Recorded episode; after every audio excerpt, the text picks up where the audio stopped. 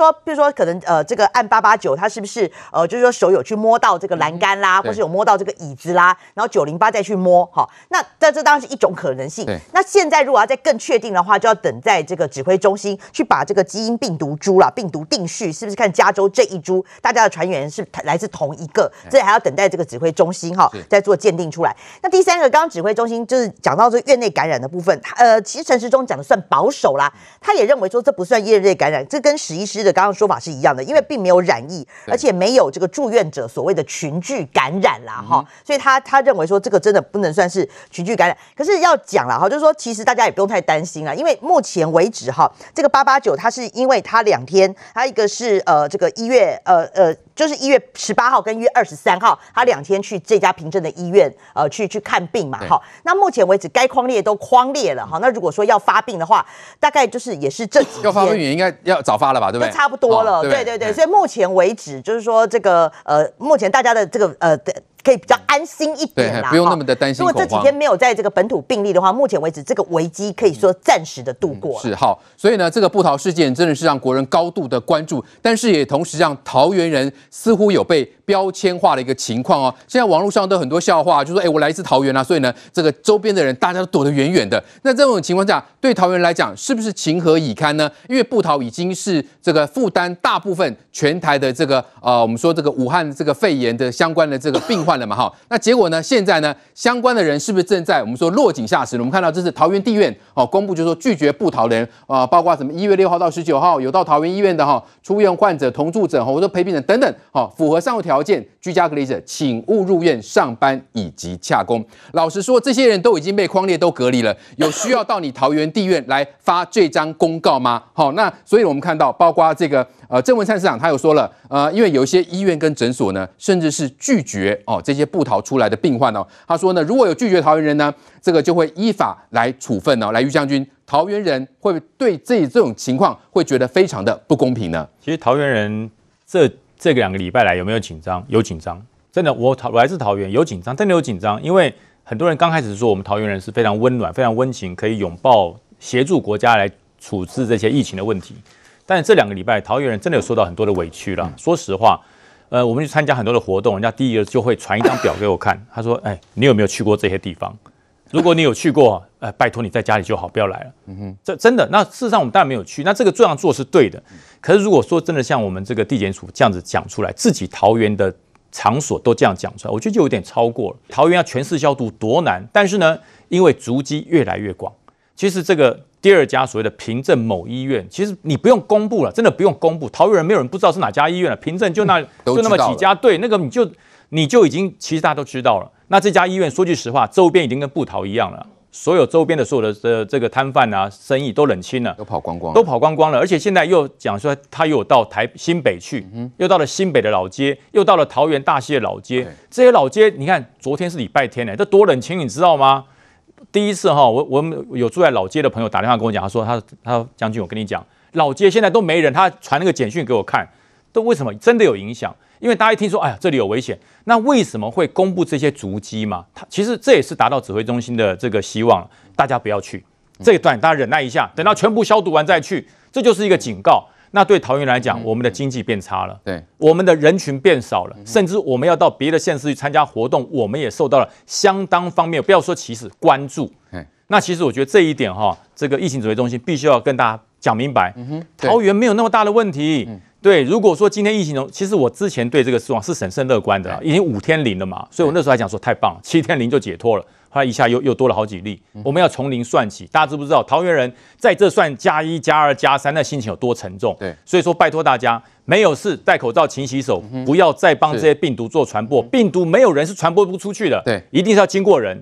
所以大家帮帮桃园人的忙，桃园人真的很无辜。不过因为老实讲了，因为这个相关的这个接触人呢，是在这个一月六号到十九号的时候，那现在都已经二月一号啦，所以呢，民众现在就说那些相关他的足迹现在跑光光，弄不郎到底意义何在呢？要请教史医师了哈。民众现在是陷陷入恐慌，比如说这个时候啊，那些相关足迹被公布啊，那大家都要跑光。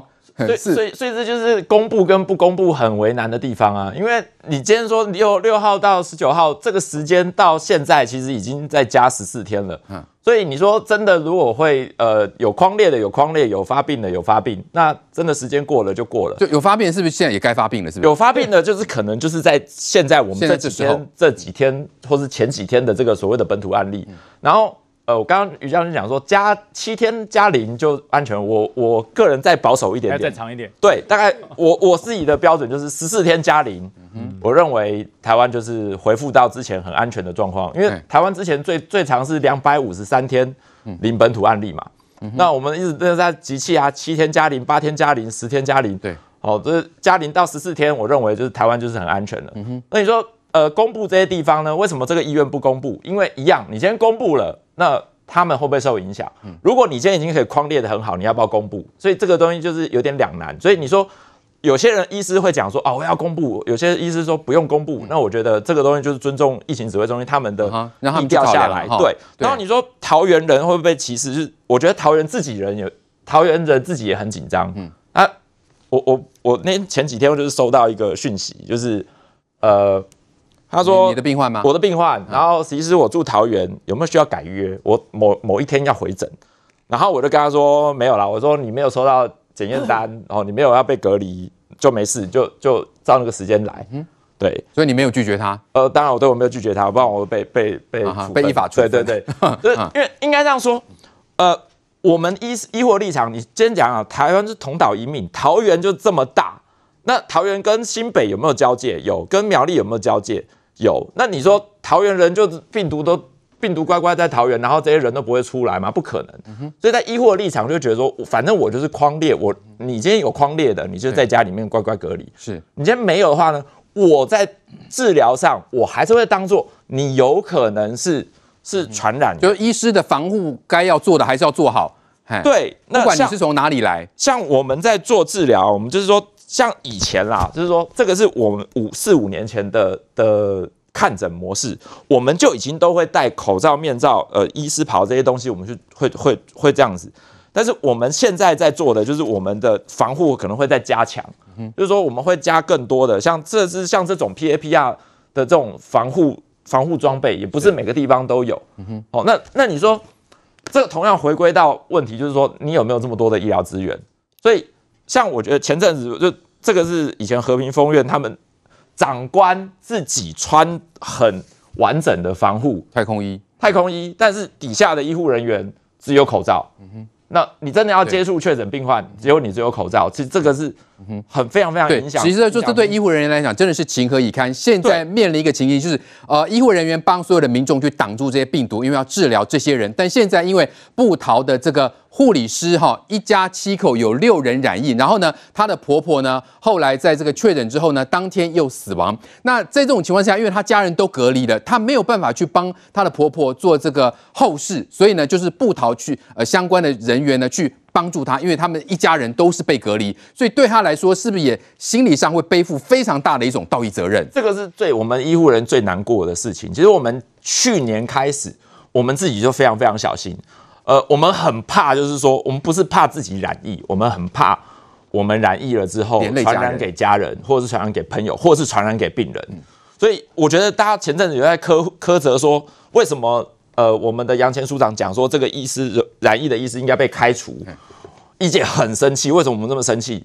因为这个医师是最不愿意看到这件事情。我跟你讲，他我我。我如今如果是我自己染疫了，然后我害台湾的防疫破功了，然后我传染给其他人，传染给家人，传染给病人，嗯、那个那个自责，呃，我觉得一般人可能很难去想象说我们我们那样子是多痛苦。那个不是说我们染疫痛苦，或者说我们今天得病生病不舒服的痛苦，那个心理上的痛苦其实是更强烈的。嗯、所以我觉得这就是那现在证明证明护理师是不是显然是情况更为严重？所以有人说可能要真的是特别要去关注他。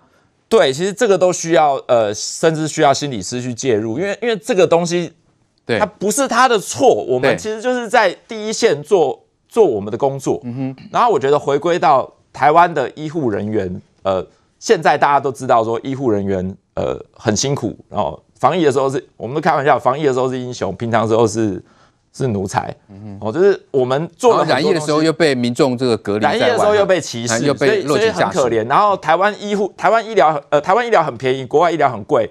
然后我今天还看到一个新闻，就是说他在澳洲那边跳水颈椎受伤，他在澳洲的医疗费要好几百万，然后因为希望送回台湾。那我我我必须回头讲。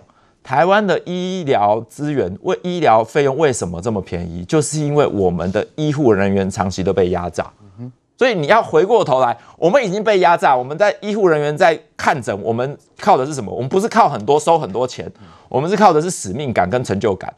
我们是靠使命感跟成就感，所以在健保底下，很多医护真的是非常非常辛苦。你用生命去换，可是一个月薪水可能也才三万四万。嗯哼，那我今天换作是你，你愿不愿意？嗯所以在面面临这种情形了，我们说医护人员在这一次的这个全球的这种呃这个武汉肺炎的肆虐之下，是不是变成一个最弱势的一个族群的？来时期，特别我们说要关心这位按八六三的护理师啦，所以有人就说他要好好的被关怀，毕竟他可能要去承受夫家好那种压力，因为你工作的关系，所以害得婆婆染疫然后身亡。刚刚史医师说，呃，他认为心理师要介入，当然要介入啊。你说看他的压力大不大？他一定大的半死，他一定自责难过的不得了。对，他一开始的时候是采阴嘛，所以他才会去这些呃办年货啊，买这些菜啊，去这些地方。他怎么会料得到？他一定做好了万全的防护，因为他是护理人员，他过去一整年一定每次每天。都在做这些防护的工作，他一定要求的比一般人都要更为严格。那我会觉得说，大家在网络上面酸民讨论什么，就不要再把压力。加给八六三，因为他现在最重要的是，他必须要有良好的抵抗力去抵抗自己身上的那些病毒。对，他必须好了才能呃接下来处理其他要处理的事情。嗯、那所以你现在一直去追究他，一直去哇肉搜他，或者是呃这个呃给他更多的压力的话，他怎么样去抵抗自己身上那个疾病？的确，来杰明哥说，我们说全民真的不要再去给桃园或给布桃标签化了，同时也要说明，其实这个呃台北其实在假日的时候呢，不管是百货公司公司各个什么卖场啦，或风景区，还是非常多人呐、啊。也就是说，其实呢，这个病毒，你说真要传染，大家如果都戴好口罩的情况下，这个病毒也不是那么好传染的、啊。哎，谈到坦白讲这件事，因为我要坐火车从新竹到台北，会经过桃园哈。那我有真的严重的感觉到，我所坐的这班车呢，呃，人数有明显的减少，减少，人少可能超过一半以上。那这个事情在桃园，你一定想这是一个深水炸弹呐、啊，谁都不想要受害。那当然心里都有压力。可是，在这个时候，你知道传出一个消息，我怎么这百思不得其解？怎么这时候医护人员你这么辛苦？刚刚史医师讲医生的时候，我们都觉得讲医生跟护理人员他们工作，我们都快哭出来。去澳洲要花的几百万，回台湾可能就几十万，甚至健保费都可以支付。这样的一个差别待遇，今天呢，就是这两天呢被爆料一个讯息，我们全我们全国的民众来批判解，这这有正确吗？这这是由这个台大医师职业工会及台大医院企业工会所揭露一个事件。那原来呢，有一个护护理师啊，他身体不适，他去肠胃看一下肠胃肠胃的不舒服。然后呢，这个医生一看完说，哎，他就建议你哦，因为现在来医护人员嘛，而且肠胃也是属于这次武汉病毒的一个状况，所以呢，他还没有检测他有没有的时候，这个医生就说你先回家去休息。他想说，好，那我就去休息嘛。医生这么担心。结果等到薪水一结，不得了，我的妈呀，他的这个他的这个哦绩效奖金被扣了，大概就扣了五六百块钱。他说这怎么回事呢？后来才发现这不是个案呢，这案子很多。还有一个护理师还是这样子，他他也是类似的身体不舒服，然后医医院请他就回家休息，就绩效单出来了，他被扣一天就被扣掉绩效奖金，扣到将近一千块，就不应该。对，然后他那他这一千块。是因为他只算你去急诊室挂急诊那一小时算工价，其他回到家的这个绩效奖金都要被扣掉。可是你知道护理人员薪水本来就不是那么高了，他们有一部分是要靠绩效奖金，在医院工作都知道绩效奖金这个很重要，他有时候超过一个月薪水六分之一更多。所以你把他这个绩效金扣掉的时候，甚至还有什么？还有只给半薪的也有。所以这个事情就发生在？就在台北，而且是台北很多医院都这么做了。所以这个事情我们就觉得大家觉得不可思议啊，这到底是怎么回事？当然我们要去留意这个事情。那讲到这里哦，其实一讲到医院真的是一把辛酸泪啊哈。那现在呢，又有人要说那是要干嘛？把凭证这个医院给公布出来。我这么说一句话，今天为什么做这个决定，跟之前部桃后来决定要做这事情，是因为部桃的疫情似乎有真的有扩散，所以让所有的人警觉到，曾经有跟部桃在一起的时候，你可能要做一定的自家管居家管理，因为毕竟那边的科学园区比较多。但是呢，事实上我们所知道的平镇家医院呢，当在一月二十六号确认这个事情的时候，他在一月二十六号、二十三号，对不起，说一月二十三号确认的时候，他们就清楚清楚一次，那时候还没有确认这个，就是我们说的九零八已经经有中，在一月三号就清理一次九零八。